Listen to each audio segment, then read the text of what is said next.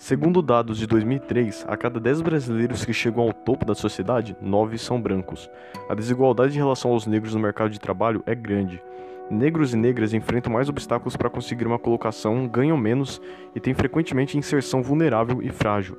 Com a pandemia no Brasil, isso se acentuou ainda mais, e muitos tiveram que recorrer ao auxílio emergencial, pois foram demitidos de seus serviços por conta de uma questão de preconceito, mesmo que seja mínima.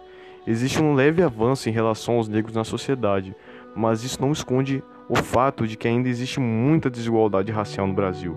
E é irônico pensar que 132 anos após a abolição da escravidão, o Estado brasileiro não conseguiu criar um modelo de sociedade democrática que eleve naturalmente o padrão de vida da população negra.